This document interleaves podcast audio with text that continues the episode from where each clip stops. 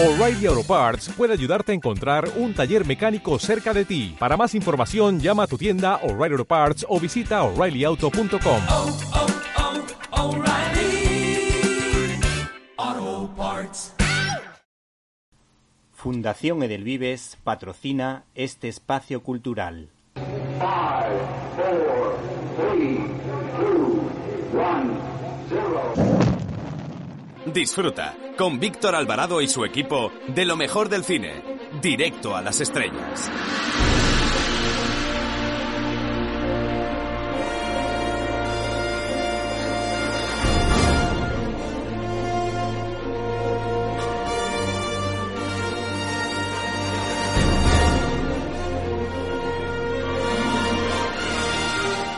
Hola, soy Fernando Tejero y os mando un beso muy fuerte a todos los oyentes de Directo a las Estrellas. Chao, se os quiere, chao.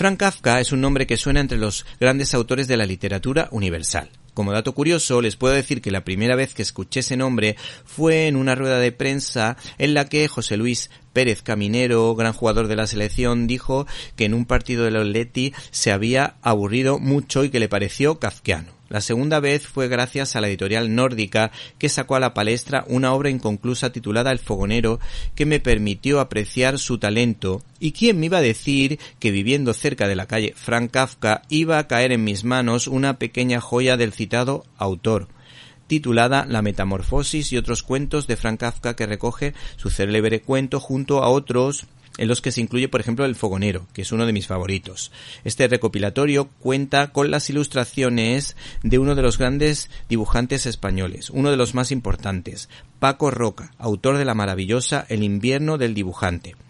También autor de la tira cómica en el periódico El País. Por otra parte, la serie La Fortuna de Alejandro Amenábar está basada en su novela gráfica El Tesoro del Cisne Negro o Arrugas, que es una premiadísima película de animación que desde luego recibió uno de los grandes Oscar de la animación. Y por tanto, pues solo por eso ya hay que prestar atención a este autor que siempre había soñado despierto con poder trabajar en un proyecto de similares características.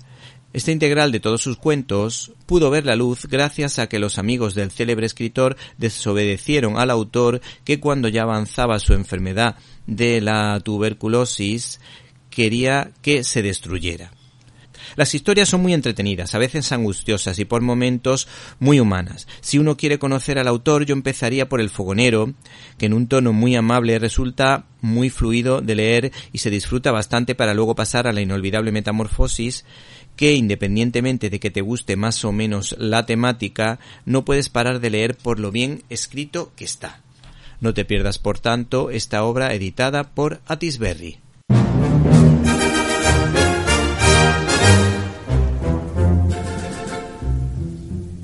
Bienvenidos a una nueva edición de Directo a las Estrellas, tu programa de cine. Y en una semana marcada, lógicamente, por los primeros coletazos del verano, nosotros les hablamos de los estrenos de esta semana, empezando por la palomitera película Thor, Love and Thunder, la nueva apuesta de Marvel, cargada en esta ocasión de ideología del siglo XXI, como estamos viendo últimamente. También se estrena una cinta histórica titulada Benedicción de Terence David. También se estrena La batalla del lago Chaigin, donde eh, conoceremos algo de la historia de Corea del Norte y del Sur, pero desde la óptica china.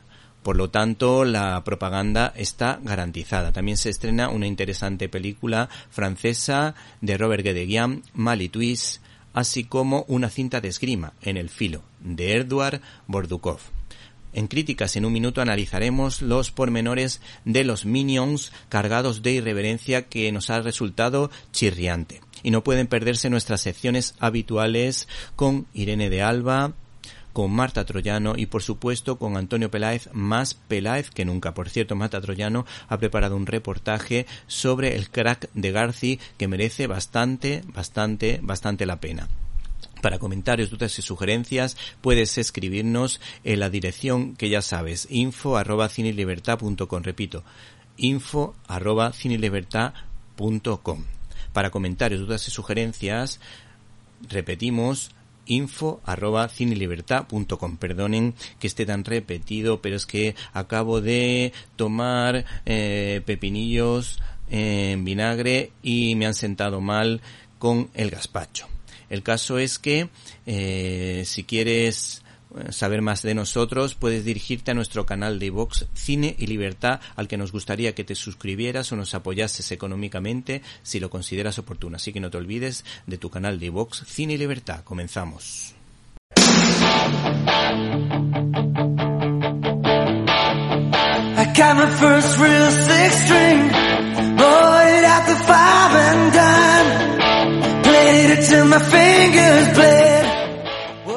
La cartelera.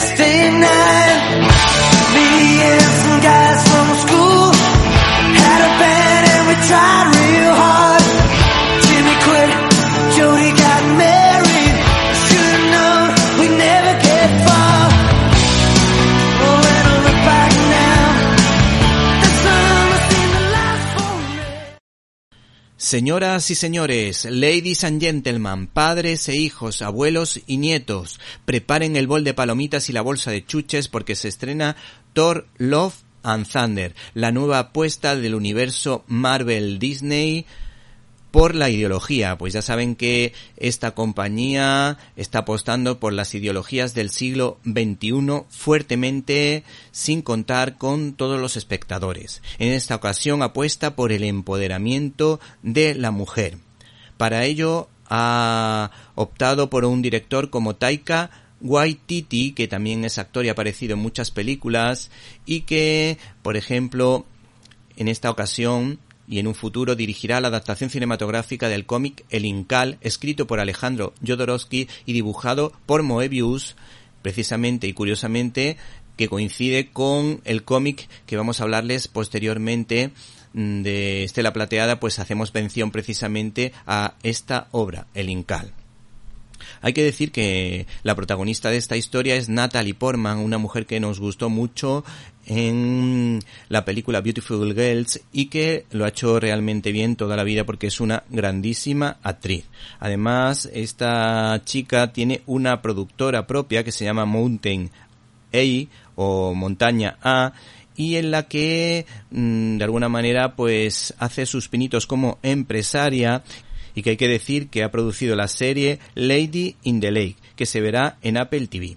Tenemos las declaraciones de esta mujer que hace unos años ganó un Oscar por la película Cisne Negro en su interpretación de una chica de ballet, una historia bastante oscura del director Darren Aronofsky. Tenemos las declaraciones de esta mujer a fotogramas que dice lo siguiente. Si soy sincera, Jane Foster para mí era el pasado, algo bonito que creía que ya no podía aportarme nada como actriz. Surgían nuevos personajes femeninos como Capitana Marvel o Viuda Negra, pero Jane se había quedado como la damisela al rescate de ese dios nórdico con quien mantenía un tira y afloja sentimental en el que encima ella no tenía la última palabra. ¿Y qué más podemos decir de esta historia? Pues que mm, a lo largo de la historia de este personaje ha habido muchas personas, hombres y mujeres, que se han enfundado el traje de Thor y han portado ese martillo. O sea que esto no es una novedad dentro del universo Marvel y por tanto no tiene nada especial por mucho que lo quieran vender de esa manera.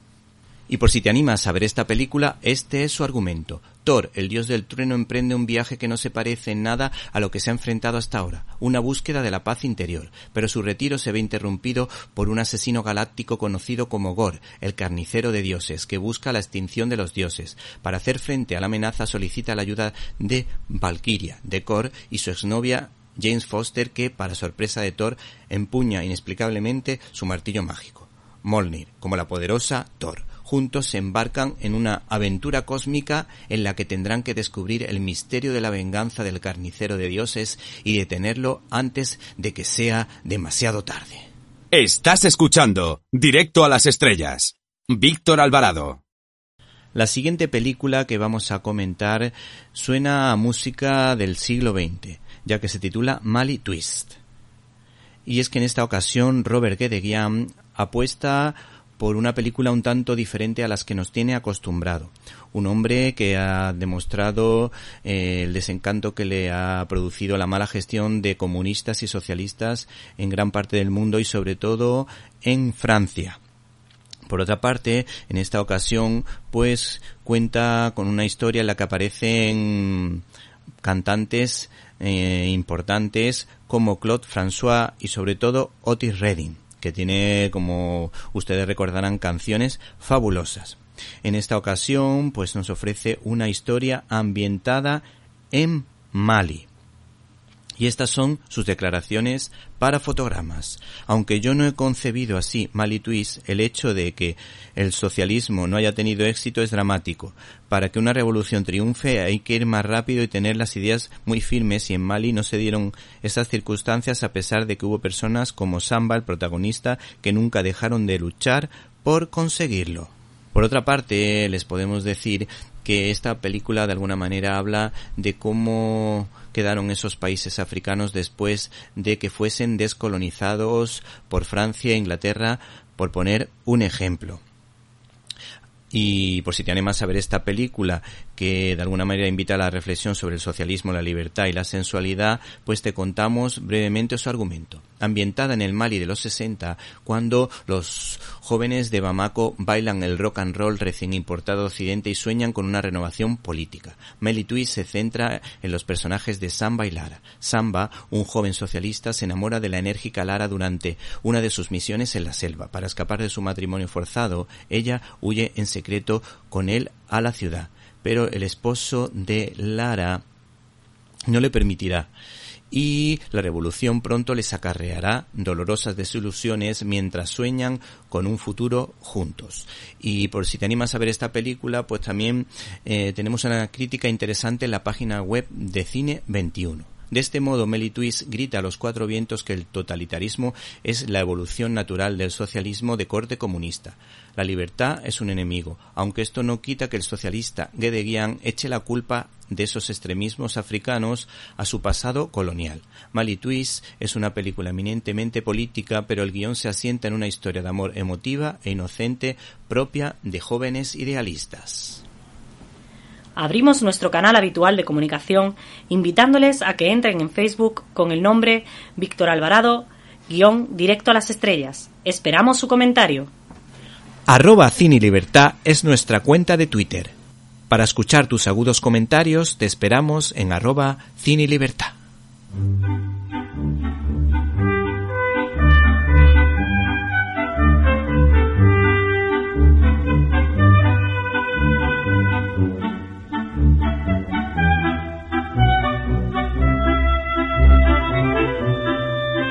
Estás escuchando Directo a las Estrellas. Víctor Alvarado.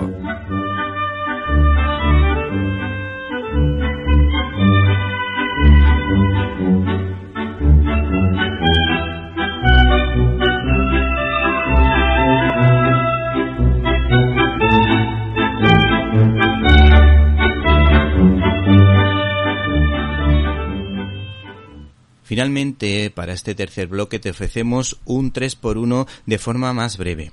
Se estrena en primer lugar La batalla del lago Changjin, una película de acción con muchísimo presupuesto dirigido por Roland Emmerich garantía de éxito en taquilla y autor de películas eh, de catástrofes que lo hace realmente bien y al que recordamos por ejemplo con Independence Day, esa película protagonizada por Will Smith.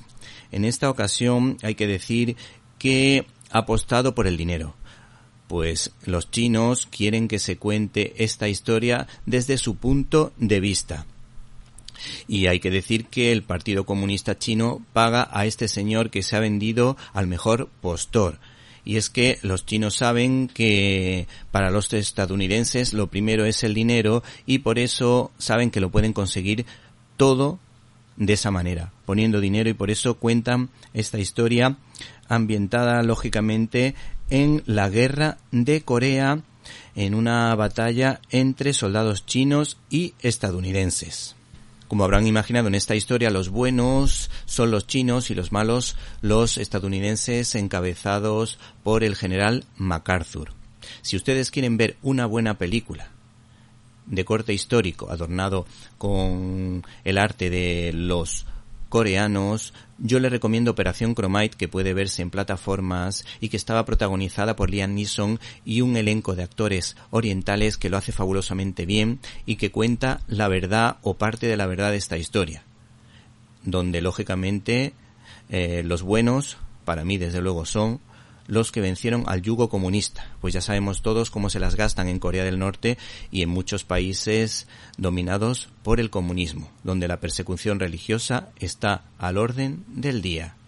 ¿Y qué es lo que ha dicho la crítica de esta película? Pues hemos encontrado una crítica interesante en la página web de Cine 21 en la que sus críticos de cine destacan lo siguiente. Se suele criticar duramente a las numerosas producciones de Hollywood con contenido propagandístico en la línea de Pearl Harbor, pero ninguna resulta tan exagerada como esta cinta con apariciones risibles de Mao Zedong, que por lo visto ha interpretado varias veces a este personaje histórico, o diálogos de malos de opereta cuando aparecen las tropas estadounidenses.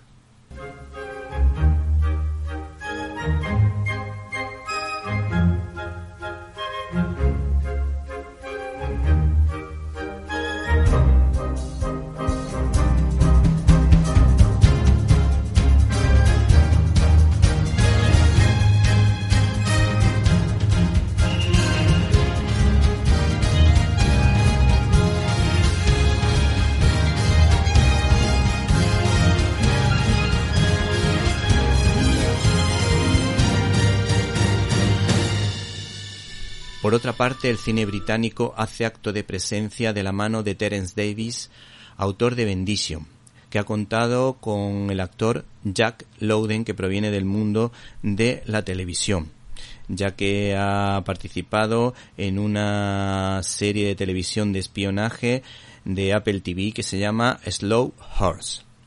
Bueno, pues este señor comenta que eh, para el director todo está escrito en el guion y que no tiene que dar ninguna instrucción a sus actores. Con lo que ellos tienen que prepararse bien el personaje y tienen bastante libertad.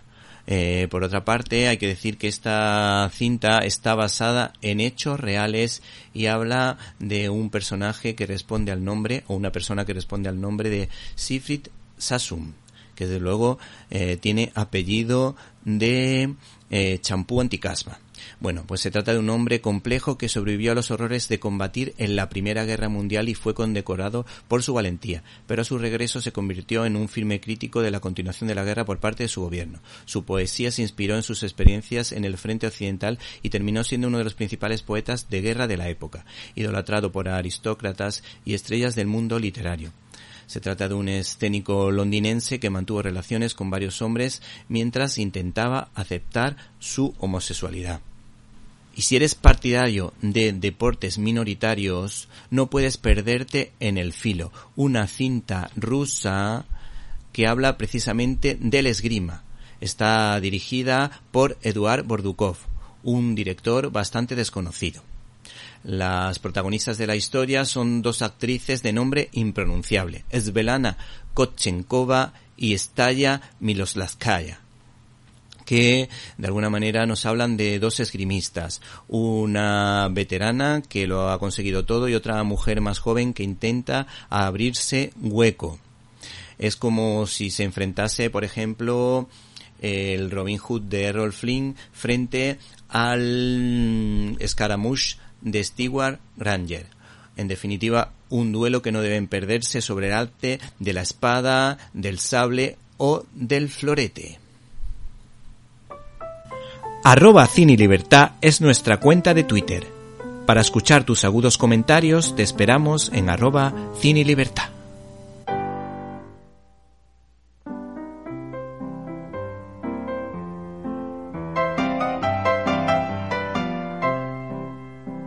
Críticas en un minuto.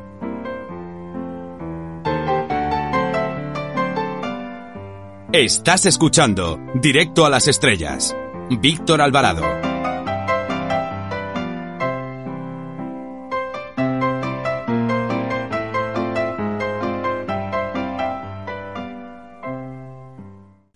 Fundación Edelvives patrocina este espacio cultural. Hola amigos y oyentes, oyentes y amigos de Directo a las Estrellas. En esta ocasión desde el canal de iVox Cine y Libertad, al que nos gustaría que te suscribieras o nos apoyases económicamente si lo consideras oportuno, hablamos de la película Minions, el origen de Gru.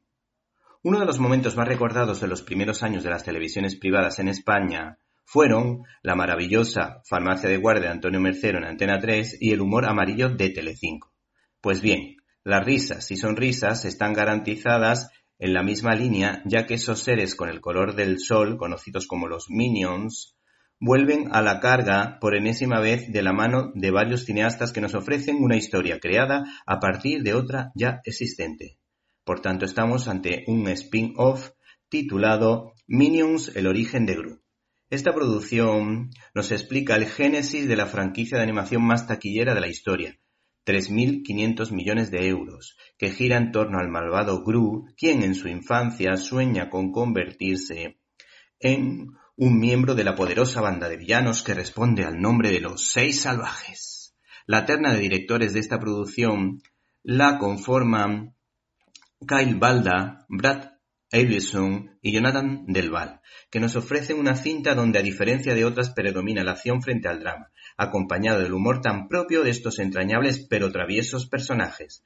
Las situaciones cómicas hacen referencia a multitud de películas como Tiburón y Encuentros en la tercera fase de Steven Spielberg o a las persecuciones y el humor de golpes y caídas, conocido como Slastic del cine mudo, y a la película de Peter Bogdanovich ¿Qué me pasa doctor?, en la que Ryan O'Neill y Barbara Streisand vivieron mil aventuras en la ciudad de San Francisco.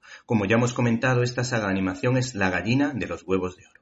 Sin embargo, pensamos que no todo vale con el objetivo de ganar audiencia, puesto que resulta chirriante que una de las villanas del largometraje sea una monja que da bendiciones continuamente mientras reparte mandobles con un crucifijo con forma de nunchaku de artes marciales para hacer el mal. Salvo que se trate de una parodia de Sor Lucía Caram, la monja separatista, que tanto desprestigia la labor del resto de cristianos y que solo en este caso estaría justificada porque una religiosa que quiere un cristianismo a su manera es un mal ejemplo y en esta ocasión guarda un cierto parecido con el personaje en cuestión de la cinta animada. Finalmente, esta producción ofrece más de lo mismo. La fórmula funciona porque los niños y padres salen contentos y con la moraleja de que la unidad en la familia ayuda a afrontar las dificultades. No obstante, lo mejor de esta última es la ambientación setentera con guiños a las patillas largas, al pelo a lo afro, a los pantalones acampanados, a las ropas sorteras con estampados propios de las tapicerías de los sillones, así como nos ofrece un gran homenaje a las películas de artes marciales de los años 70 protagonizadas por Bruce Lee y Chuck Norris o Chuck Norris, que podían verse en los bares y largometrajes de las ciudades costeras de toda España a la hora de la merienda. ¡Vaya, chica! ¡Vaya!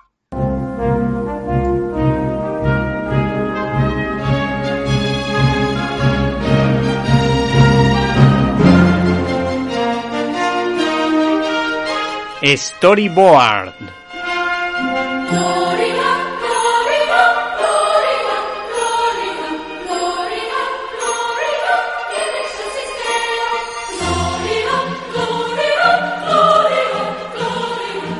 Esta es la esencia del ciclo de la vida nacer en el fuego y vivir en la brillante llama de nuestras pasiones, iluminando el mundo que nos rodea, el camino que un día nos llamará a todos a casa. Uno de los personajes más queridos por el gran guionista Stan Lee es sin duda Silver Surfer, siendo su apuesta más personal. Todos los aficionados a los tebeos de Marvel seguro que han leído esa versión dada por Stan Lee y el mítico Jan Girot, conocido como Moebius, creador de una serie western de gran nivel como el Teniente Blueberry, que tuvo serios problemas para entender o comprender el método de trabajo del ballpen de Marvel, en el que, en vez de escribir en primer lugar el guion, el dibujante tenía que contar una historia con sus dibujos con unas introducciones mínimas por parte del guionista que en este caso era el mítico Stan Lee, y cuyo resultado salta a la vista y es de los más valorados de la historia. Centrándonos en la obra en cuestión, Estela Plateada Requiem de la colección Must Have está dibujado por Esa Rivik y hay una portada espectacular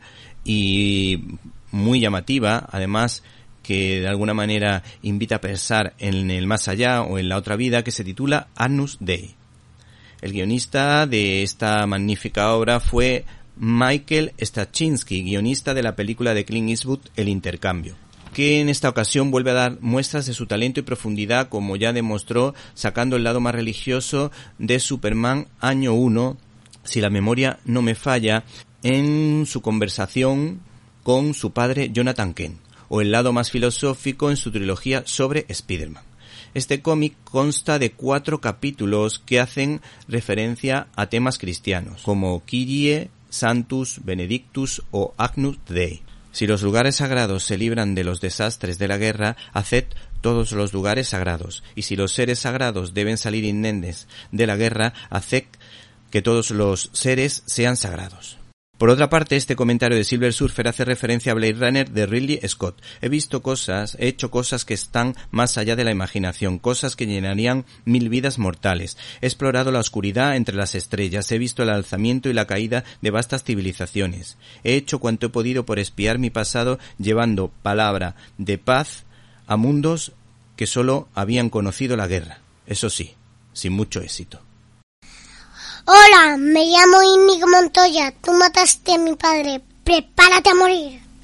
Estás escuchando el directo a las estrellas con Víctor Alvarado. Hace unos años pudimos entrevistar a Diego Moldes, historiador de cine, crítico de cine y director de Relaciones Institucionales de la Fundación Nebrija, autor del libro Cuando Einstein encontró a Kafka en el que se contaba el enorme talento de los judíos en multitud de disciplinas, tanto de letras como de ciencias, y entre sus páginas descubrimos, por ejemplo, que la actriz Heidi Lamar creó el Wi-Fi, que un grupo de judíos se sacó de la manga el Hollywood de las estrellas, o, por ejemplo, que los grandes autores del noveno arte son de origen judío, lo que me da pie para hablar de un gran autor como Alejandro Jodorowsky, autor de la célebre El Incal junto a Moebius. Razón por la cual pedimos atención porque Norma Editorial saca a la palestra otra de sus maravillosas obras, Bouncer, en formato integral, que demuestra su doble talento como dibujante y guionista, junto con el dibujante Bock, que es uno de sus compañeros de batalla. Estos autores, aprovechando los parajes de Monument Valley, nos ofrecen encuadres similares a los de los western de John Ford aunque las viñetas de acción muestran la violencia del mismo modo que lo hizo Robert Aldrich en La venganza de Ulzana. Todo ello aderezado con los picados y contrapicados del inolvidable Orson Welles que también se perciben en esta obra. Bouncer es una historia de redención abierta a la trascendencia, muy dura, que nos deja perlas de un gran guionista del siguiente modo. Me dirigí a una iglesia, Sentí a mi lado la presencia benévola de mis dos hermanos y mi madre. Escondí la piedra maldita donde no perjudicase a nadie. Transformé el ojo de Caín en el ojo de Dios. Mis sobrinos heredarán esta vasta propiedad y la convertirán en un paraíso.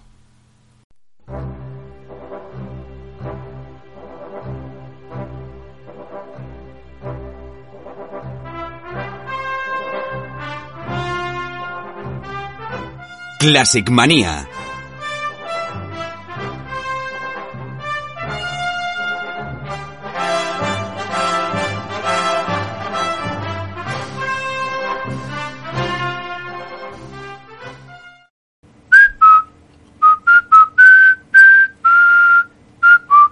Hola Irene, ¿cómo estás? Hola Víctor, yo muy bien, ¿y tú qué tal? Yo estoy bien, pero tú desde cuando juegas con las figuritas del Lego, ¿es que ahora estudias arquitectura? No, lo que pasa es que siempre me ha gustado construir puentes. Y por eso hoy vamos a hablar de El puente sobre el río Kwai. La verdad es que El puente sobre el río Kwai es uno de los más conocidos films sobre la Segunda Guerra Mundial, con una interpretación inolvidable de Alec Guinness y con una banda sonora que ha hecho época y que ha sido incluso utilizada para otras películas y programas de televisión. Una vez dicho esto, ¿quiénes componen el reparto? Pues William Holden, Alec Guinness, Jack eh, Hawkins, James Donald, entre otros muchos. ¿Y cuántos premios recibió y cuál es su original argumento basado en hechos reales? Pues recibió siete Oscars en 1957 a Mejor Película, Director, Actor para Guinness, Guión Adaptado, Fotografía, Banda Sonora y Montaje. En el mismo año también consiguió eh, Globos de Oro a Mejor Película y Premio BAFTA a Mejor Película. ¿Y cuál es el argumento?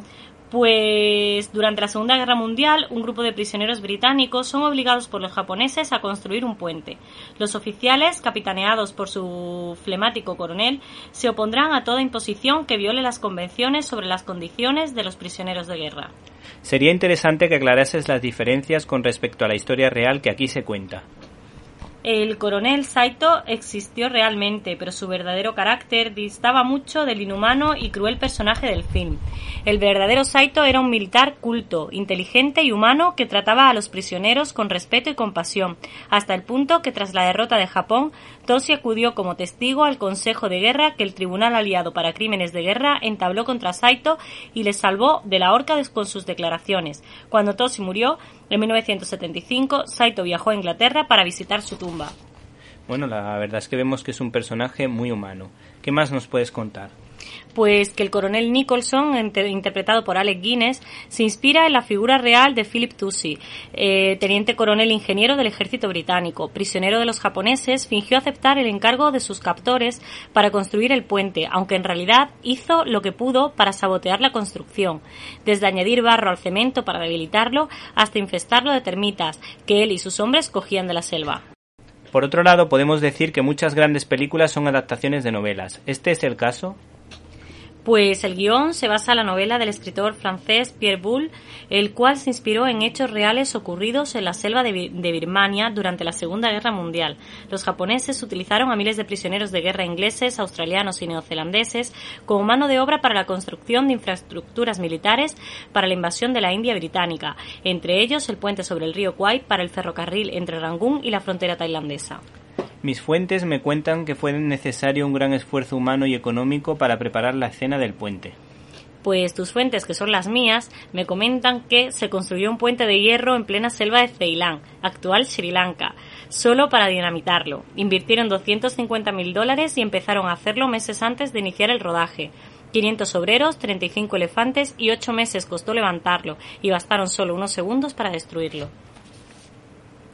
Irene, necesito que tus fuentes, o sea mis fuentes, por tanto nuestras fuentes, me informen sobre datos interesantes de esta gran película bélica que para mi gusto debe ocupar un puesto en el top 10 del cine bélico.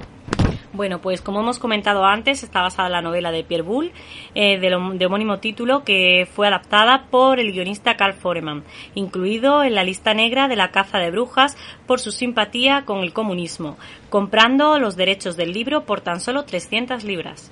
Tengo entendido que el director Alexander Korda no quiso saber nada del largometraje porque consideraba al coronel protagonista un loco y un traidor, por querer construir un puente para ayudar a los japoneses, aunque hay que decir que el director de la película es David Lean.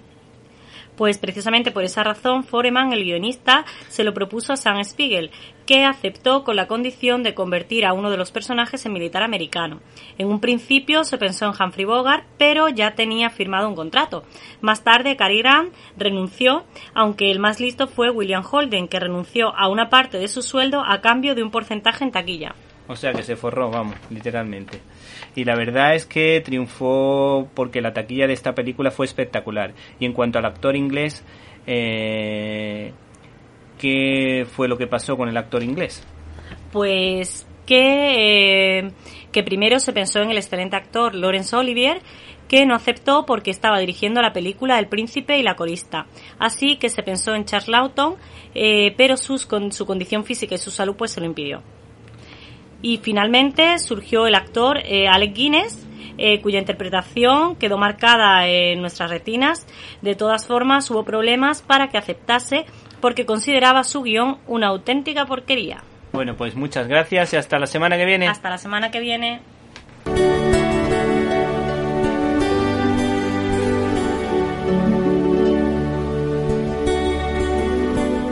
Periodista y aficionada a la lectura. Su nombre bíblico, Marta, y su apellido, troyano, con ecos a Popeya griega, indican que será una buena escritora, como van a poder comprobar si escuchan este reportaje.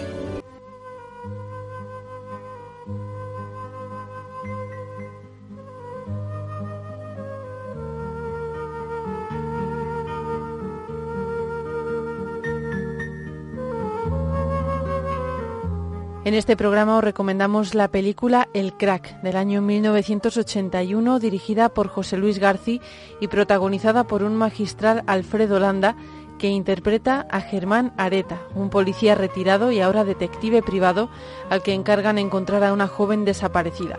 Se trata de un estupendo largometraje de cine negro ambientado en el Madrid de los años 70 y 80 y que nos llevará también hasta el ambiente neoyorquino que sobrevuela durante toda la película en contraste con la sociedad madrileña y haciendo referencia a escenarios míticos como el Madison Square Garden y el puente de Brooklyn. También el boxeo recorre todo el hilo conductor de la película. Escuchamos la introducción a partir de la cual se desarrolla el largometraje. ¿El señor Medina? Ese es el tío que te dije, el del espionaje industrial. Que pase el señor Medina. El señor Medina. ¿Cómo está usted? Bien, gracias. ¿Es usted el señor Areta? Sí, Germán Areta. Le voy a presentar. El señor Cárdenas trabaja conmigo. Con mucho gusto, Francisco Medina. Siéntese, por favor. Gracias. Usted dirá. Pues verá. Yo es la primera vez que vengo a un sitio como este y... Y la verdad, no sé si... ¿Qué problema tiene? Tengo una hija. Desde que murió su madre. Ella solo tenía entonces tres años. He sido todo para Isabel. Isabel, mi hija. Estábamos muy unidos. Vivimos en Ponferrada, tengo allí una ferretería. Cuando terminó el BUP, quiso estudiar en Madrid y aquí vino. Conoció a un chico, un compañero suyo. Y un día no volvió más. Ni una carta, ni una llamada de teléfono, nada. ¿Cómo se llama su hija? Isabel Medina. Isabel Medina Zozo. ¿Tiene alguna foto de ella? Sí. Aquí tenía 17 años.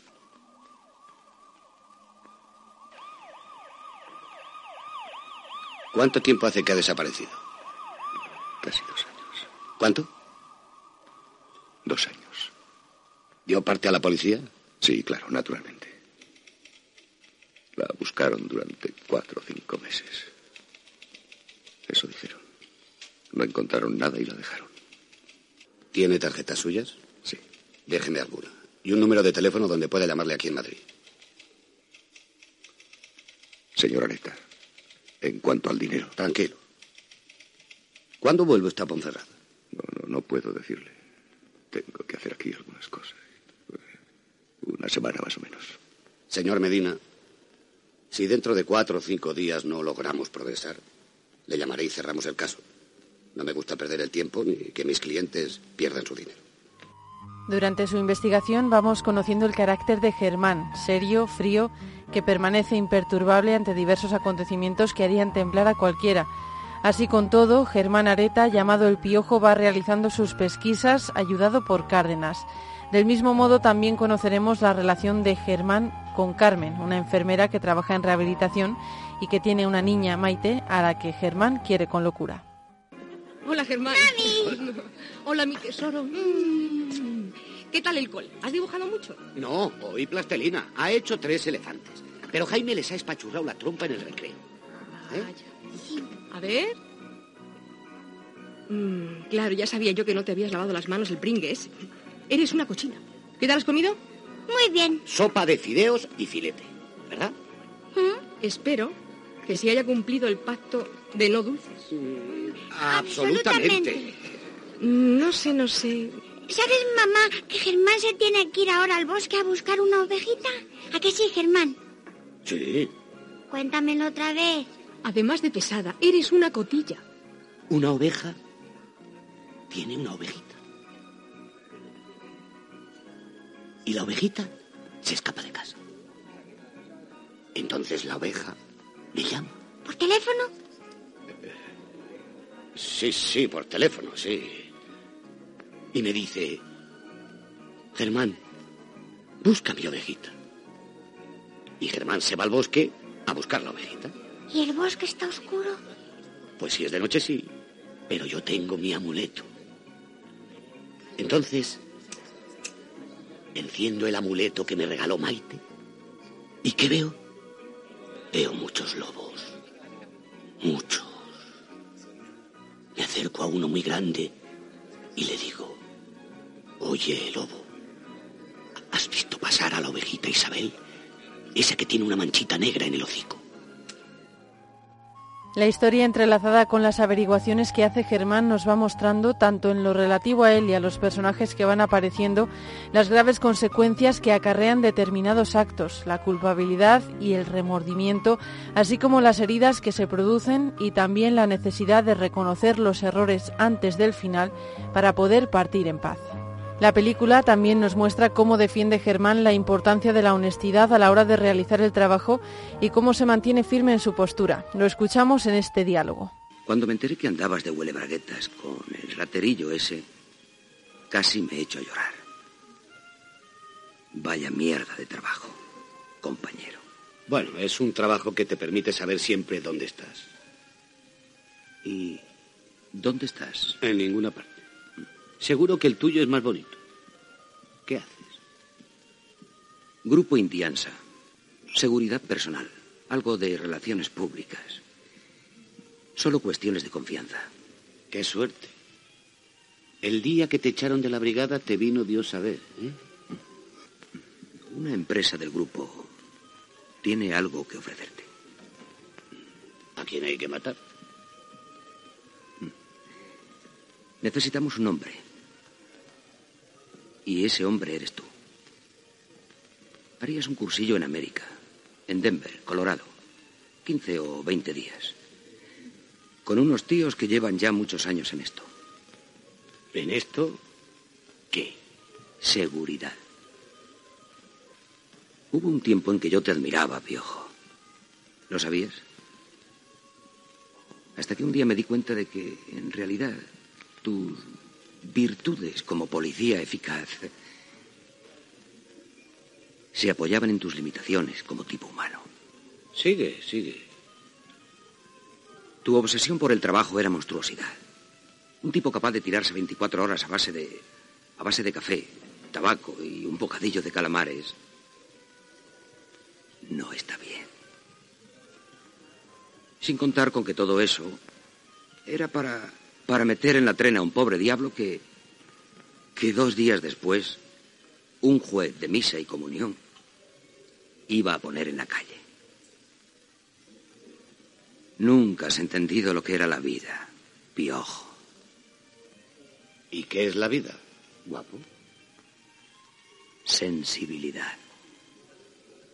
Y buen gusto. Algo que. que se tiene o no se tiene. Yo lo tengo. Y tú no. Y hay que cambiar, porque la vida, piojo, está llena de, de cosas buenas. Ser buen policía o buen cualquier otra cosa es una simple cuestión de tener o no tener estómago. En eso tienes razón, guapo. Porque hace falta tener mucho estómago para ser capaz de jugar a dos barajas. No me interesa tu oferta. Se trata además de una película que está rodada con todo lujo de detalles, ya que además de la profundidad de la historia que nos narra, todo ello está perfectamente enlazado, con escenas maravillosamente realizadas, en las que están perfectamente encajados todos los elementos que la componen, tanto la fotografía, los encuadres, la música o sonidos de fondo, que aportan una gran verosimilitud a las escenas, como por ejemplo en una partida de mus magistralmente rodada que llevará al espectador a los bares de antaño, o como un combate de boxeo, como en esta escena que escuchamos. Habéis visto, si es lo que yo os dije. A ese chico le gusta la pelea. Me recuerda a un puertorriqueño, Márquez, que viene el Golden Globe. En el guante de oro. Efectivamente. Saca bien las manos. Sobre todo la derecha, ¿eh? Sí. Pero no tiene cintura. No vale un duro. Bueno, qué pesado es este tío. ¿Cómo será posible? Ese chico es un campeón nato, un killer del ring, y tiene lo más importante que hay que tener, la pegada. Y aquí no hay más ley que la de la pegada. Ya, pero no tiene cintura. Bueno, Y todos los grandes campeones han sabido bailar. Mira Cassius Clay. Lo más bonito de Cassius era que el tío se enganchaba ahí y acababa hasta con el cuadro. Lo más bonito de Cassius era su color moreno. Y cállese usted ya, don Plomo, y déjenos ver la pelea, hombre.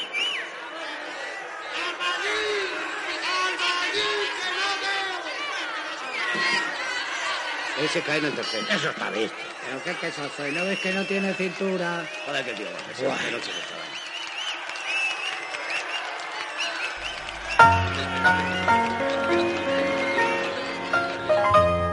Sin desvelar mucho más del argumento, para que aquellos que no la hayan visto puedan disfrutarla, mientras Germán va avanzando en su investigación y acercándose a descubrir el paradero de Isabel Medina, la situación se va complicando para él y los que le rodean y se pone de manifiesto también el poder del dinero y el dolor de la traición. El final se precipita tras un acontecimiento dramático que hará que nuestro protagonista se lance con todo a la resolución del caso.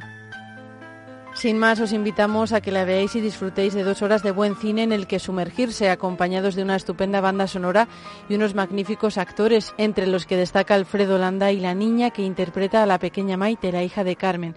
Asimismo, los espectadores encontrarán muchas referencias al mundo del cine, como la del Doctor Zivago, en esta película que nos narra una historia que nos muestra la profundidad del ser humano, los intereses que mueven a las personas y la importancia de mantenerse fiel a sus principios.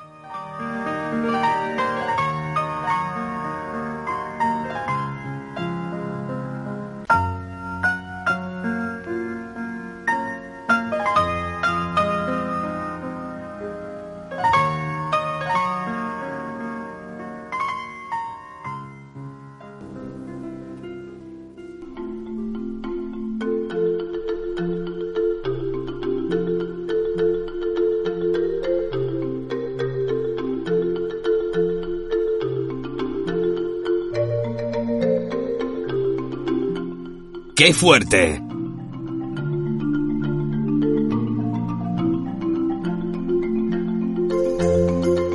Estás escuchando Directo a las Estrellas. Víctor Alvarado.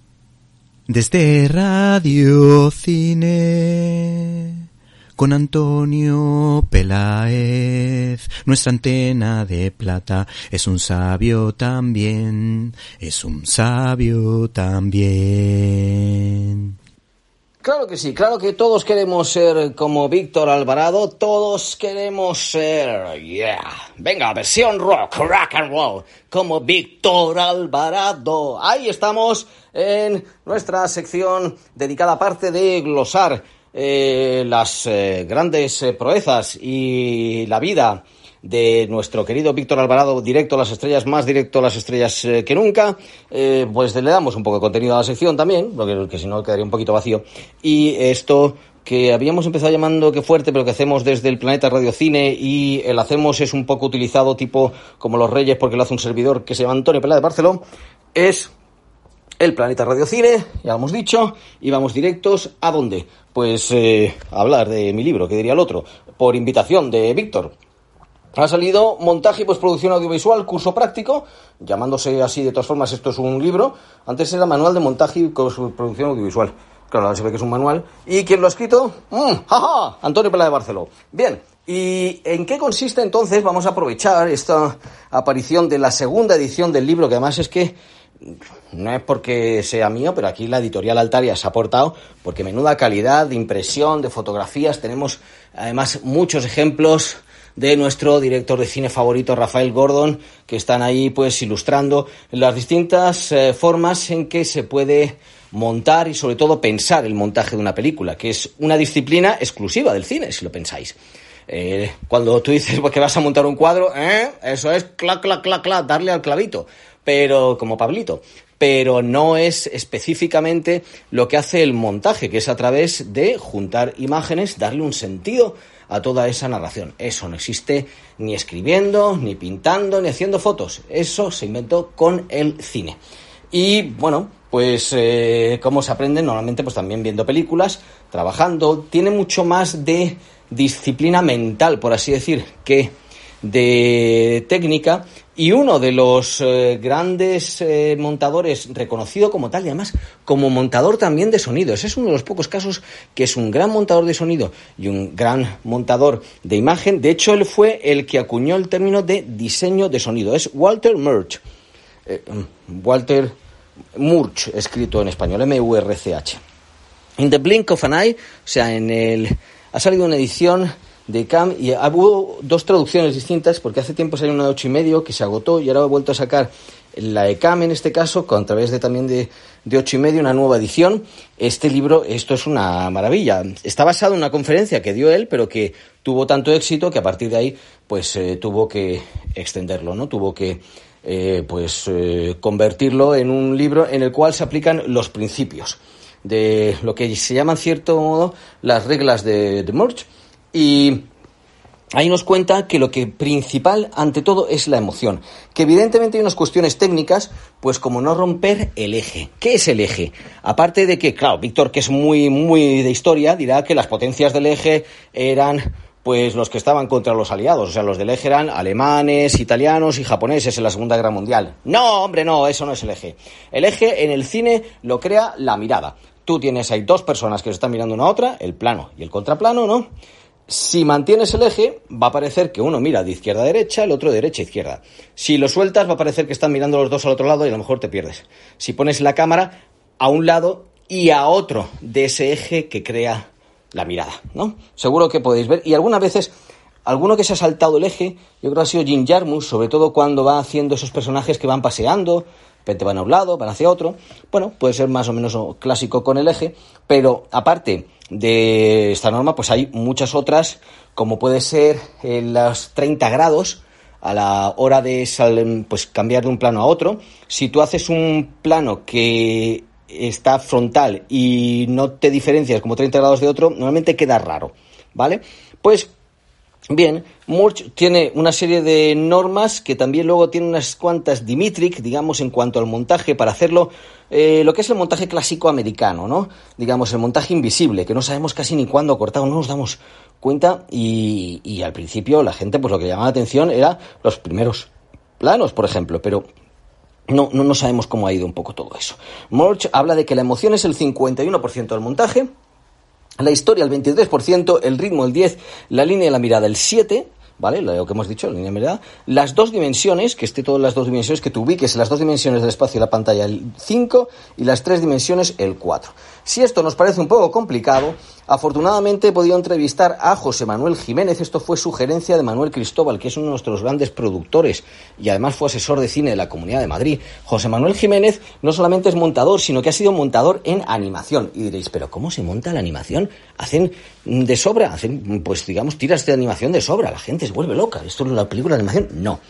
La animación se monta a priori digamos que es un asesor de montaje el que tienen antes de empezar la película y entonces dice, oye, os sugiero que vayamos haciendo todas estas tomas, ¿no? ¿Cómo haríamos tal? ¿Cómo, cómo puede hacer eh, la película para tener el montaje más fluido?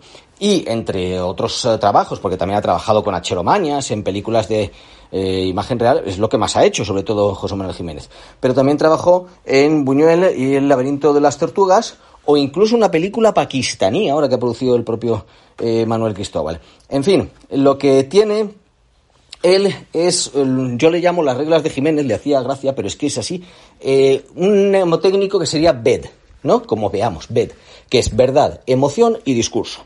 El montaje en el principio tiene que tener la verdad, luego ya lo vas afinando y va emocionando y después conseguir lo que hay por debajo, el discurso, la diríamos, la enseñanza, el subtexto de la película, pues tiene que estar también ahí como, cuando vamos montando poco a poco. Eh, todo esto, evidentemente, se hace con programas, pues ya sabéis, como Premiere, Final Cut, y si no, lo contamos. Final Cut, Final Cut Pro, que dicen. también eh, tenemos el Avid, ha sido el programa que más se ha utilizado toda la vida. Antes se hacía con celuloide, cortando y clac, clac, clac, pero ya no. Y uno de los que eh, ha revolucionado todo el sistema de montaje es el DaVinci, DaVinci Premiere, que empezó como un programa, sobre todo, de manejo, de corrección de color, y que con el que ahora, pues la verdad que está trabajando muchísima gente. Yo incluso trabajo, y aquí lo confieso, ¿vale?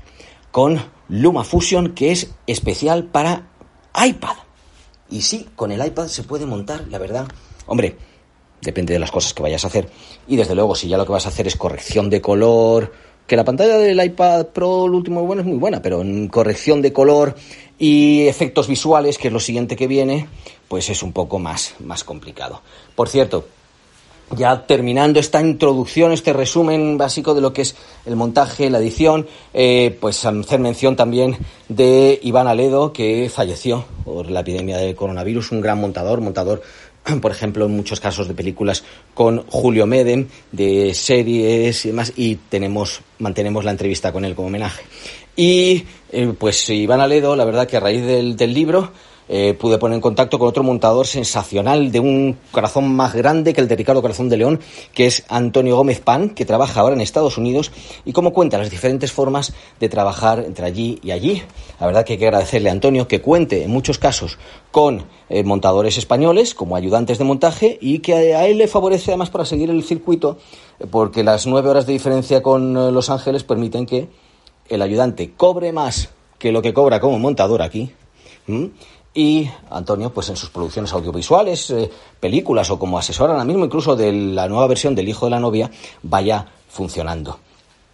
Ese sentido de la colaboración entre los eh, montadores es algo de lo que yo creo que hay que sacar más lecciones y pues eh, es una de las cosas que a mí personalmente más me emociona de, de la profesión.